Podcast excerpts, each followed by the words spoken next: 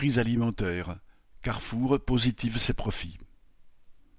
Après Leclerc, Carrefour a annoncé le blocage des prix de cent produits du 22 août au 30 novembre des « produits du quotidien » se vante l'enseigne. Alors que les hausses de prix des produits alimentaires sont de plus en plus souvent à deux chiffres, 16% pour les pâtes, 18% pour la farine sur un an par exemple, Carrefour s'offre un bon coup de publicité.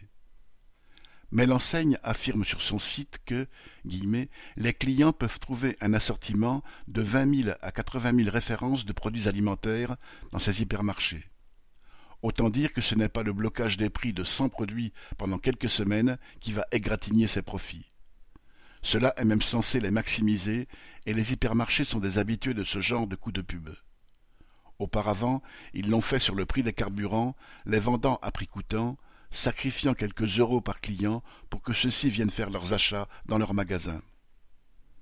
Pour pouvoir vivre dignement, on ne pourra pas compter sur la générosité des patrons des hypermarchés.